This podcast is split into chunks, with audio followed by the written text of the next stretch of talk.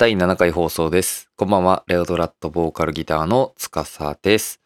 えー、まず、はじめに、11月12日、えー、ニアンドディアリリースツアー大阪ファイナル新神楽編、足を運んでくれた皆さん、どうもありがとうございました。ちょうど配信の時間的に、えー、みんながそのライブハウス行って、まあそれの帰り道に一番聞いてくれてたら、それがめっちゃベストかなって思うんで、はい。まああの、足運んでくれた人も、まあ気にかけてくれてた人も、まあその各地で来てくれた皆さんも、まあサブスクとか、まあやったりもしたんで、いろいろ音源聞いてくれたみんなにも、本当にすごく感謝してます。どうもありがとうございました。おかげさまで無事ツアーを回りきって、ね、レオドラットはまた新たなスタートを切ることができたんじゃないかなと思います。まあちょっとまだわかんないですけどね、24時間後の話やから。マジみんな聞きたい曲とかちゃんと聞けたんかほんで俺なんか変なこと言って滑ったりしてない MC 大丈夫かな？弦切ったりとかしとらんかな？なんかメンバー失神してない？大丈夫？大丈夫だったんかな？まああの本当に来てくれたみんなが楽しんでくれてたらそれが一番かなと思いますんで。はい。まあ24時間後の僕がそれをやってくれると信じて皆さんありがとうございましたっていうことを、えーここで言っときたいかなと思います。ね。どうもありがとうございました。ツアーの総括をしようかなと思うんですけどあのー本当にまあレオドラット新体制で3人になってから、まあ、初めての音源を出してでまあ各地でこうバンドやライブハウスにこう力を借りながらこう自分たちの冠でこう回らせてもらってでそしたらこう足を運んでくれる皆さんがいてっていうのがなんかすごくダイレクトに感じてうんなんかあの本当周りに支えられてるなって思いましたしあの意外と自分たちのこと好きだって思ってくれてる人がたくさんいるんだなって 思いましたね。結構まあポジティブな方でもないんで僕はどっちかというと。うん。なんかだけどそれを全て踏まえた上でもあのあ俺たちは好きで音楽やってるんだなってめっちゃ思いました。うん。まあこれやっぱりまあ我々その今年30歳になるんですけれどまああのやっぱりこう節目じゃないですか。そうやって10年刻み5年刻みとかのまあ人生って。なんかでもそれってあのまあ好き勝手好きなことやって生きてる人もそうじゃない人もあのみんな等しくこう年って取っていくわけで。まあその中でまあ俺たちもすごい考えることがあるからなんかまあこのままでやっていけるんだろうかみたいな感じの気持ちになったりもしたんですけどもうでもここまでやってこれたからきっとこれからもやっていけるんだっていう一個の自信がすごく今回のツアーで生まれたかなって思います。うん。だからこうまた会おうっていうのをすごいそういう確固たる裏付けが自分の中にある状態でみんなにこう言うことができたかなって胸を張ってこう言えるなってなんか自信を持ってそう言えるツアーでしたしあのそういう自分になれました。まあ、こうだからこそこう応援してくれてる人というかずっとこう繋がってくれてる人たちに何かこういい景色を見せたいなと思っているんでね。まあこれからのレオドラットもどうぞよろしくお願いいたします。ということでオープニングいきたいと思います。レオドラット司のちょっとくまラジオ。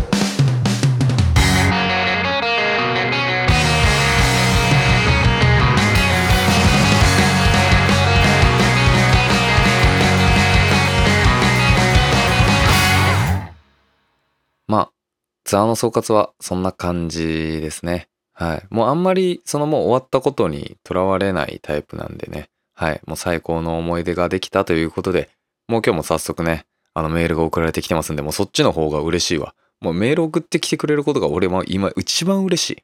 本当に送ってきてくれるみんなありがとうございます。ラジオネームナメックジ星人。ファンの通称ですが、熊から連想の鮭はどうでしょう？あ、あの、前回そのラジオを聞いてくれてるリスナーの人たちを、こうファンの総称みたいなんで、こう名前をつけるみたいなのがあったんですけど、あの、鮭、あ、ちょっと熊やからってこと。いやでもな、あの、いいんですけど、めっちゃいいと思うんですけど、僕あの熊にあんまりちょっと思い入れがないんですよね。どっちかというとサイが好きっていう話をして、あの、なんで、いいんで、いいんですよ。全然、鮭でも何でもいいんですけど、あの、熊じゃないね。このラジオって。あの方言やから、ちょっと熊っていうのは。せやね。ごめん。ほんまに。ちょっと、もう、まだ出ると思うんで、ちょっとみんなで考え直しましょう。はい。またちょっと送ってきて、ナメック星星人も。鮭以外で。えー、で、これも前回言ったやつです。女の子だけが好きな食い物。男はそんな別に好きじゃないみたいなんで、それをめちゃくちゃ募集したらバリ返ってきた。みんな紹介します。えー、ナメクジ星人のこれね、かぼちゃ、栗、芋、そう、かぼちゃとか栗とか芋とかはあんま好きじゃない。まあ個人的な話ですよ。あんま好きじゃないなって思ってて、でも女の子はめっちゃ好きやなみたいな。かぼちゃのなんかとか、なんか栗のなんかとか、なんかさつまいものなんかみたいな。を、なんかあれって女の子めっちゃ好きやんみたいな感じがあって。で、僕はそんなに興味そそらないですよ。抹茶とか、なんかあんまりきな粉とか、なんかそういうのもあんまりあれないですけど、すごい適切な回答をしてくれてますわ。かぼちゃ、栗、芋は一応野菜で、素材の甘さなイメージがあるので、罪悪感がないから女性に好かれるのかもしれません。ちなみにドトールのかぼちゃのタルトめっちゃうますぎるので、ぜひ。ということで教えていただきました。ああ、なるほどね。確かになんかあの、体に悪くなさそうな甘さやもんな。やから女の子結構そういうの好きなんかな。栗とか、モンブランとか、俺別に何も好きじゃないのに。ねえ女の子みんな好きじゃない？え、そんなことないんかな？抹茶とか好きやろ？そんなことないんかな？ねえありがとうございます、メール。はい。ほな、次行きます。歴史ヨーグルト。メール読んでいただきありがとうございました。ちなみに ASMR はなぜか咀嚼音にハマった時期あって聞いていたのですが、睡眠前におすすめの ASMR かもう言えん。ASMR いろいろ探してみます。6回目を聞いて、女の子が好きな食べ物でピンときたのはマカロンでした。私も一時期マカロンにハマる女をしてました。スイーツ系は女の子好きそうですよね。あとヨーグルトとか、歴史ヨーグルトなんでね。ご飯系で行くとオムライス、アボカドなどは女の子はよく好んで食べているイメージがあります。はあ。確かに。マカロン、マカロン確かに全然興味ないな。なんかマクドでマカロン出てるくない？あれもう終わった？あんなん、マジ1ミリも興味ないな。話は変わり、最近友人にパンダ顔だねと言われ、自分はパンダなんだと思うことがありました。いや、君はヨーグルトやで。あの 客観視すると自分はパンダに似てるんだと新しい発見になりました。もちろん悪口じゃないことを願いますが、年を重ねるにつれて発見ってあるようでなかったり、顔のことではなく、最近司くんが感じた新しい発見はありますか？うん。どうもありがとう。えー、発見な。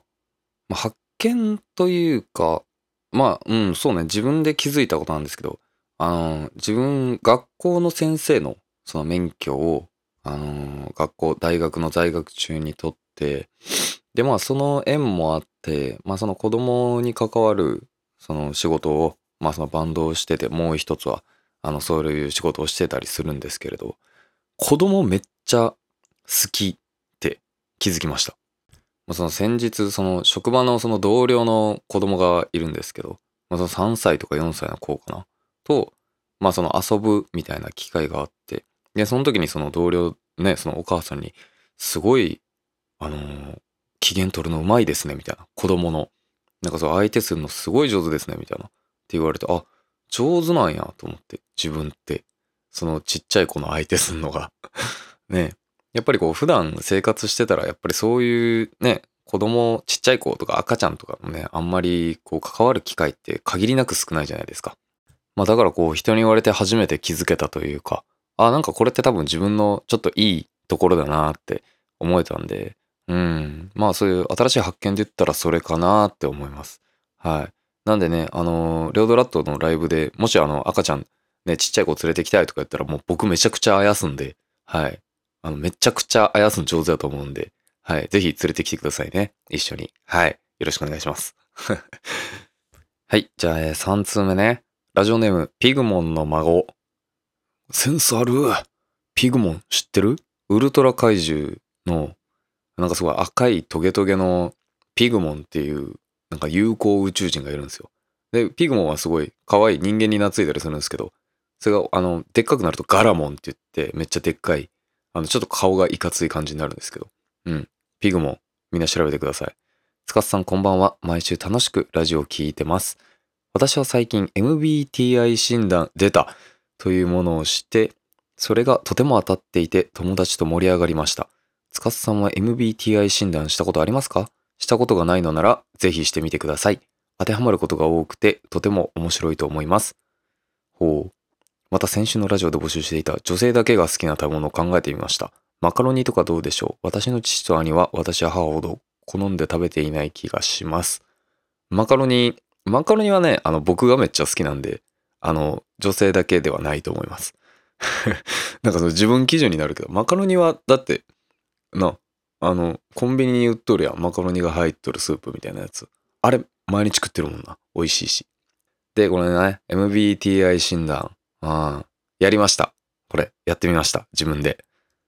この MBTI 診断っていうのは、その16種類、その性格のタイプがあるんですって。で、まあその何問か質問が、まあいっぱいあって、それに答えて自分がどういうタイプかっていうのをこう自動で、なんだろう、診断してくれるサイトがあるんですけど、まあこのリンクを送ってくれてね、そこでやったら、INFP の A、仲介者らしいです。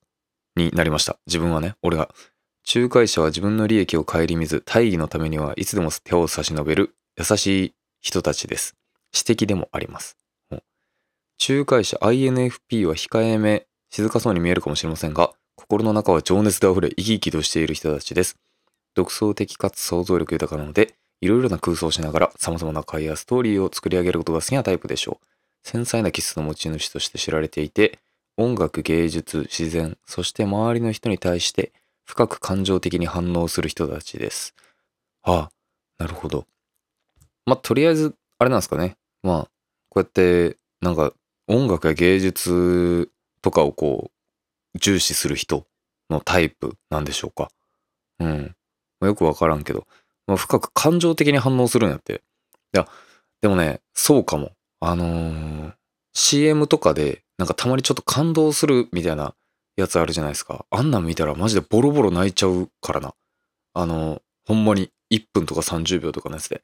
何やったっけな ?YouTube の広告で、あの、ガラケーのなんかみたいな、ドコモの、その電話のなんかみたいなとか、なんかその、今までの歴代のあれみたいなんでも泣いたし、あとあの、なんかの CM で、そのお父さんが、なんか車かなんか、車会社かなんかの CM、車の CM かなんかで、その毎日こう、娘をお父さんが送ってるみたいな。で、あれも泣いたし、あと、バイオレット・エヴァーガーデンの10話の、もうあらすじを読むだけで泣くっていう、意外となんかもう感情的ですよ。もうなんかすぐ、なんか別に最近年取ってっつうか、これはもうマジずっとなんですけど、すぐ泣いてちゃう、そういうの読むと。うん。まあほんで、まああれっすよね。この、あ、俺 INFP だよ、みたいな。てかなんか4文字のこのアルファベットが、なんか1文字ずつ意味があんねんな。ちゃんと、確か。んで、まあこれをまあみんなで言い合って、あ、お前なんたらかんたらなんだ、みたいな。っていうのがまあ、あれですよね。でもこれ、なんか、ちょっといいなって思ったんが、あの芸能人とかの性格タイプが、これで16個で分かれてる時に、まああの、芸能人とかって会えないじゃないですか。まあ基本的に。で、会ってまあこうゆっくり話するみたいなのもないじゃないですか。そんなに。やけど、その芸能人のその性格、このタイプみたいな回答って、あ、この人そういう感じの性格なんやってなんかちょっと親近感覚えるみたいな。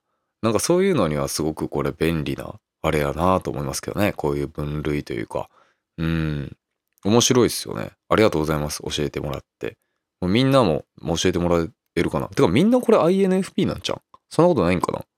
なんか説明文読んどったらなんかこれ、みんな周りの人もこんな感じやなって思ったりすんねんけどな。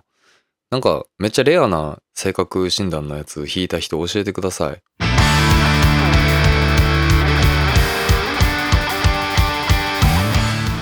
っていうかなんかファイナル明け一発目やん言うたらこのラジオみんな多分あの神楽来てくれた人はさ余裕でこれ聞くわけやん帰り道とかに。なんか全然関係ないことばっか喋っちゃったけどこれいいんかな？まあいっか。あのーそうですね。じゃあ年内のスケジュールですけど、えー11月は、えー15日にまたアベノロックタウンで、えーファイナル後ですがすぐにまたライブします。はい。ね元気いっぱいですよね。であと年末もかな。年末は、えー関東の方決まってます。12月末ぐらいかな。うん。まあ、間もなくねあの詳細も解禁されると思うので、はい、もし都合合う方はね2023年最後にまたみんなでスパックして遊びましょうっていう感じですね。であと年明けもなんかこうバンド発信で面白いことできたらなって感じで今いろいろと仕掛けてるところなので、まあ、引き続きチェックしてもらえたらすごく嬉しいです。というわけでレオドラット司のちょっとコマラジオでした。また来週。バイバーイ。